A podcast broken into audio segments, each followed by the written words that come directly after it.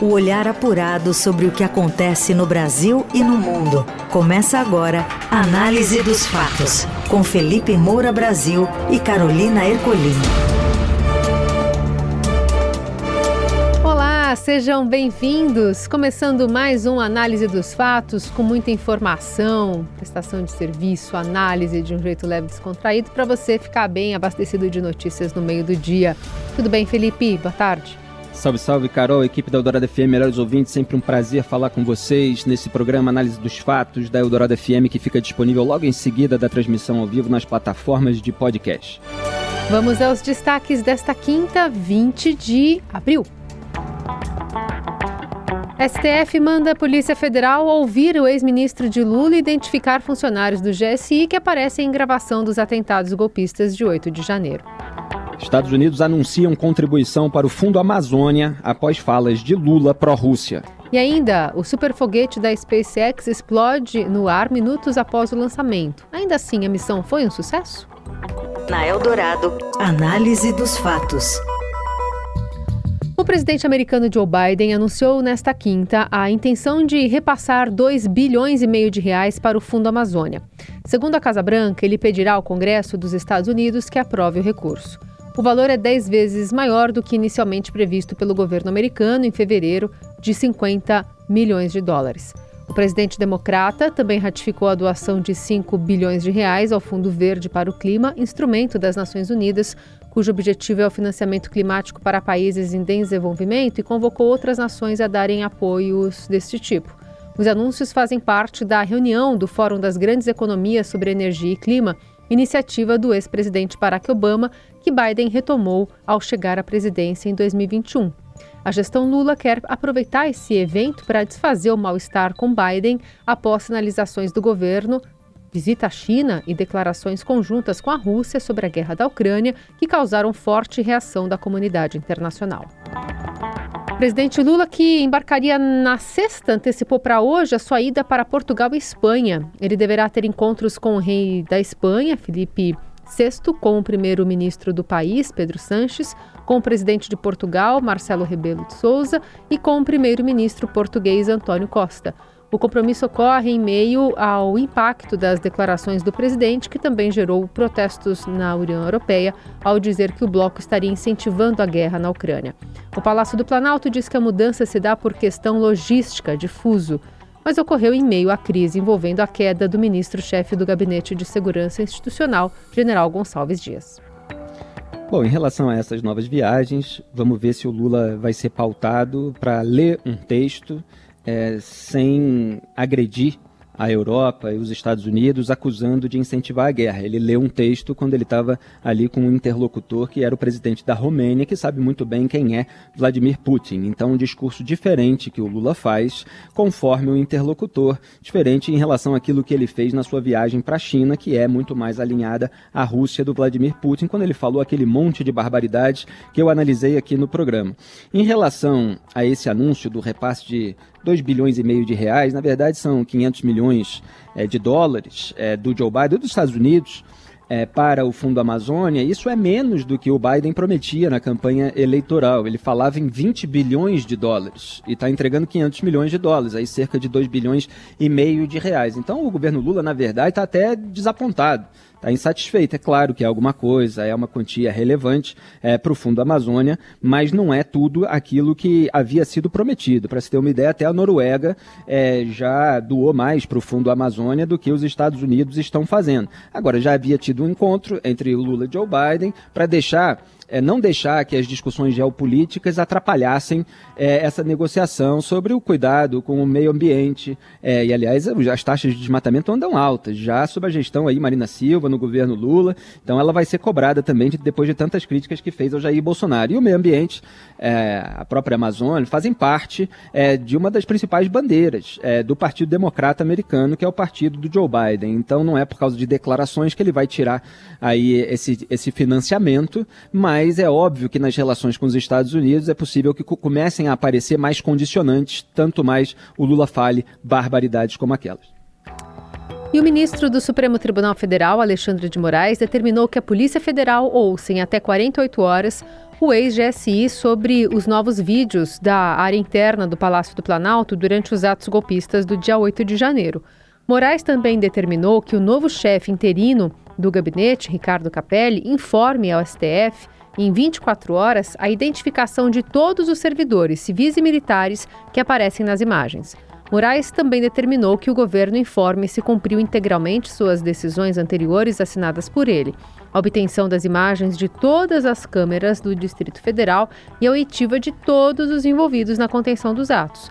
As novas imagens foram divulgadas pela CNN e mostram o então ministro Gonçalves Dias e servidores do ministério caminhando entre manifestantes golpistas nos andares mais altos do Palácio do Planalto no momento da invasão em janeiro.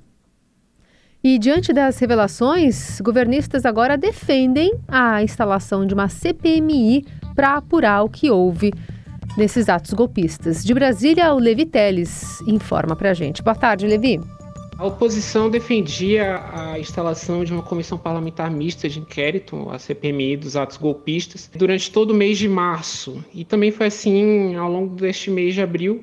Unicamente estavam nessa pauta até ontem, porque o governo mudou a posição após o ministro-chefe do Gabinete de Segurança Institucional, o general Marco Edson Gonçalves Dias, ter pedido demissão e ser o primeiro-ministro a sair do governo do presidente Lula. O líder do governo na Câmara, o José Guimarães, falou a jornalistas ontem e disse que o fato de ontem mudou a posição do governo sobre a CPMI. Em função disso, evidentemente, nós queremos uma apuração ampla, geral e restrita. Doem quem doer. Ninguém brinca com a democracia. Ninguém brinca como eles brincaram, como eles patrocinaram algo naquele episódio do dia 8. Portanto, se o Congresso quiser instalar a CPI, nós estamos prontos para ajudar, inclusive para investigar.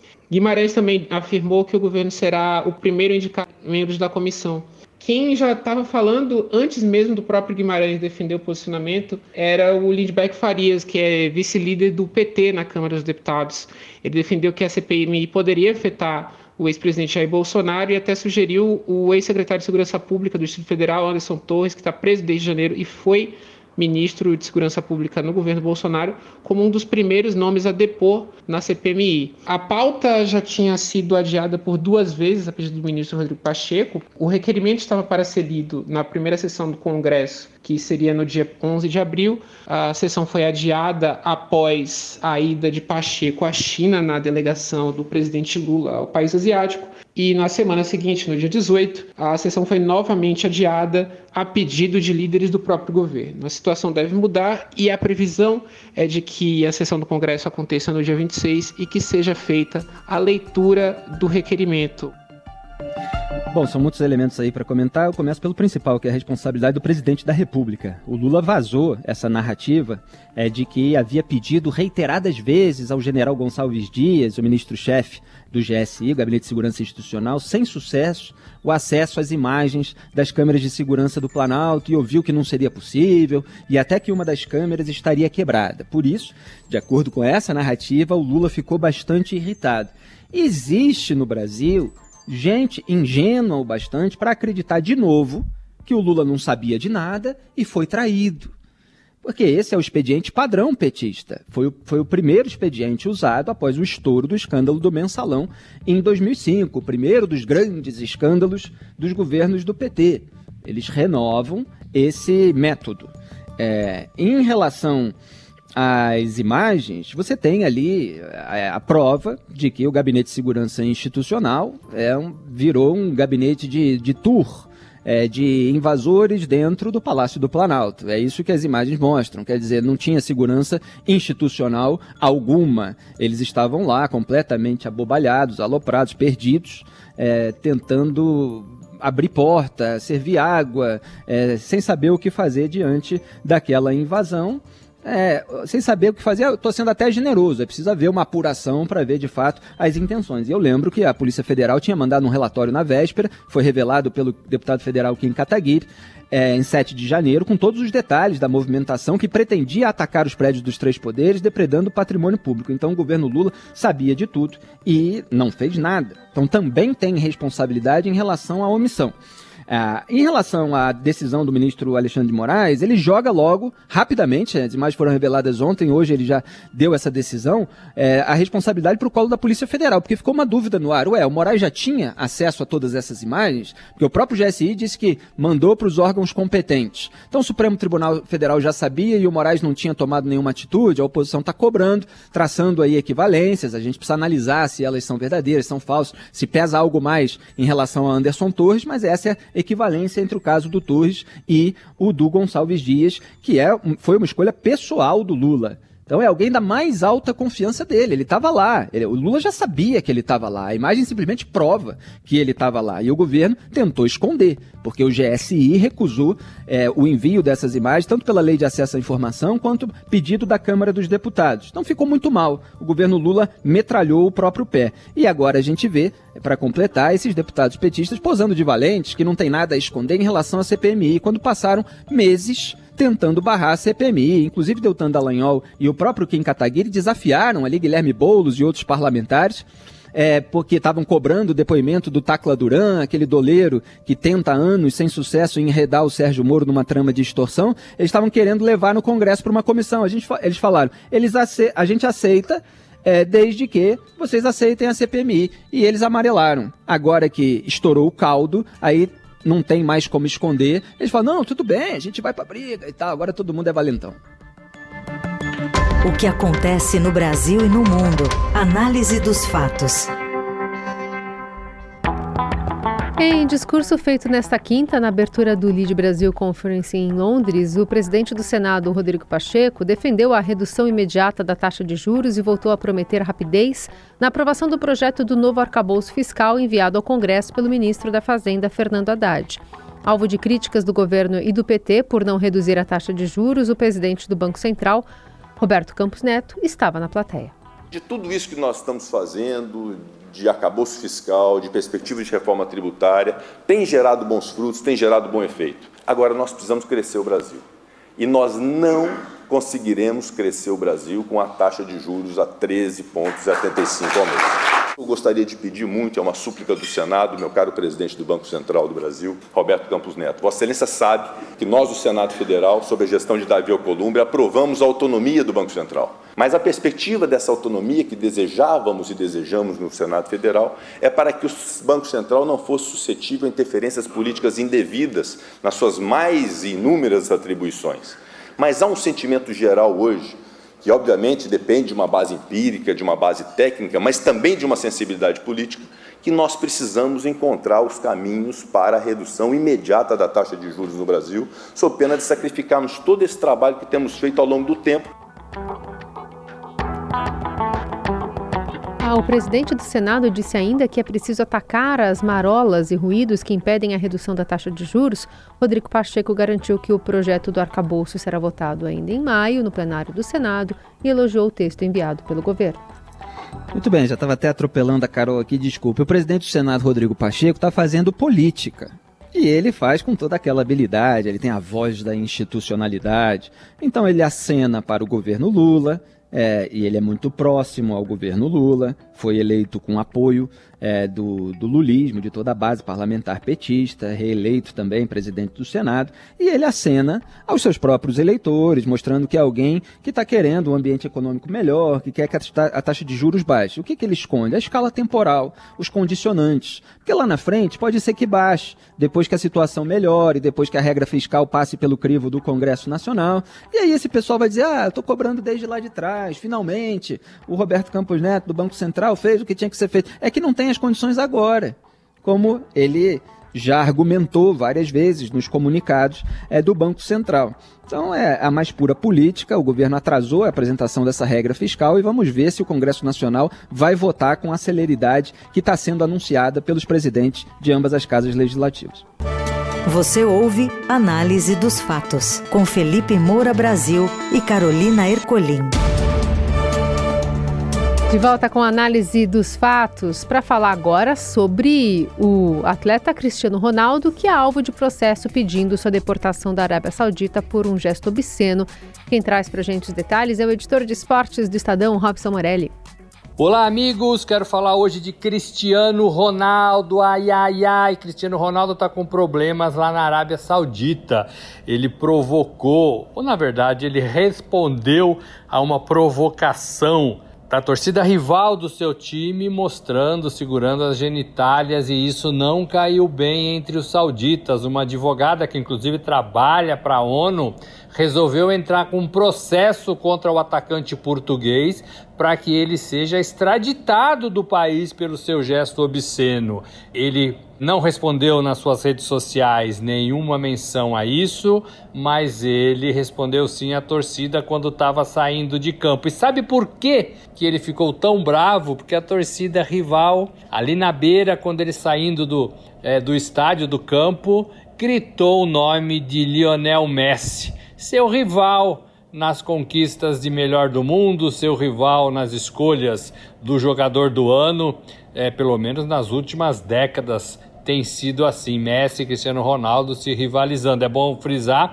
que ambos são amigos, o próprio filho do Cristiano Ronaldo, numa dessas premiações da FIFA, pediu um autógrafo, pediu para tirar foto com o Messi, e aí ele respondeu essa provocação mostrando as genitálias, porque a torcida rival gritou o nome de Messi como quem diz Messi é melhor que Cristiano Ronaldo.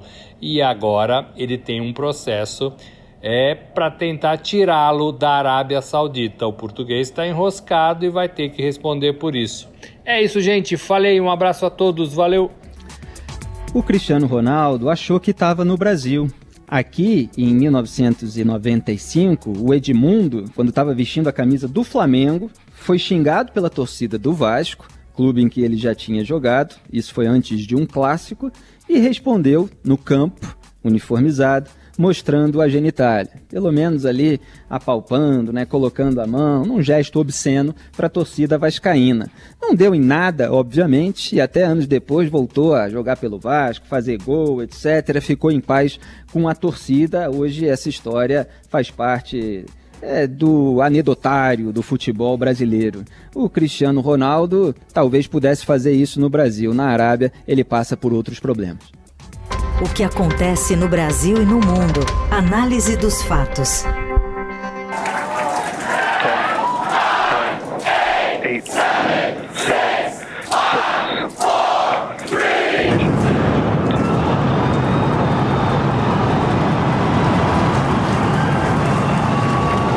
A SpaceX lançou pela primeira vez nesta quinta o Starship, foguete mais poderoso da história. O equipamento conta com 120 metros e bateu os recordes de capacidade em transporte espacial.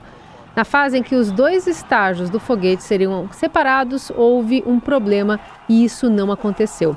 O veículo, o veículo então precisou ser destruído de forma remota ainda nos primeiros minutos de voo. O lançamento a partir de Boca Chica, no Texas, inaugura o que promete se tornar uma nova etapa na história da exposição espacial, exploração espacial. O sucesso no primeiro voo do Starship na prática muda as regras do jogo da competição entre as potências espaciais. Até hoje, o esforço concentra-se em fazer satélites e cargas úteis tão pequenos e leves quanto possível. Agora, o diâmetro de 9 metros e a capacidade para cargas maiores e mais pesadas promete tornar mais simples a construção de uma base na Lua, por exemplo. Olha, em matéria de viver no mundo da Lua, o Brasil tem muitos pioneiros, né? Como a gente viu aí nos atos bolsonaristas criminosos de 8 de janeiro, como a gente vê na, no negacionismo do petrolão, do mensalão, no endosso a essas declarações pró-Putin e de acusações aos Estados Unidos e à Europa pelo Lula, tem muita gente que vive na Lua, nessas bolhas virtuais. Agora, morar no mundo da Lua de verdade, literalmente, é, como passa a ser possível a partir da tecnologia explorada pelos americanos, é algo mais nobre, né? Até eu cogito um dia dar uma passada por lá. Bom, e assim como Elon Musk, aqui também tem gente aplaudindo, né? Que bom, que bom. A análise dos fatos fica por aqui com produção, edição e coordenação de Laís Gotardo. E trabalhos técnicos de Moacir Biasi, o comando da mesa de som é de Carlos Amaral. Carol, sempre um prazer essa parceria com você. Um grande abraço aos melhores ouvintes. Tchau. Até, boa quinta. Você ouviu Análise dos Fatos. Se você perdeu esta edição ou quer ouvir de novo, acesse radioeldorado.com.br ou assine gratuitamente o podcast no iTunes, Google Podcast, Deezer ou Spotify.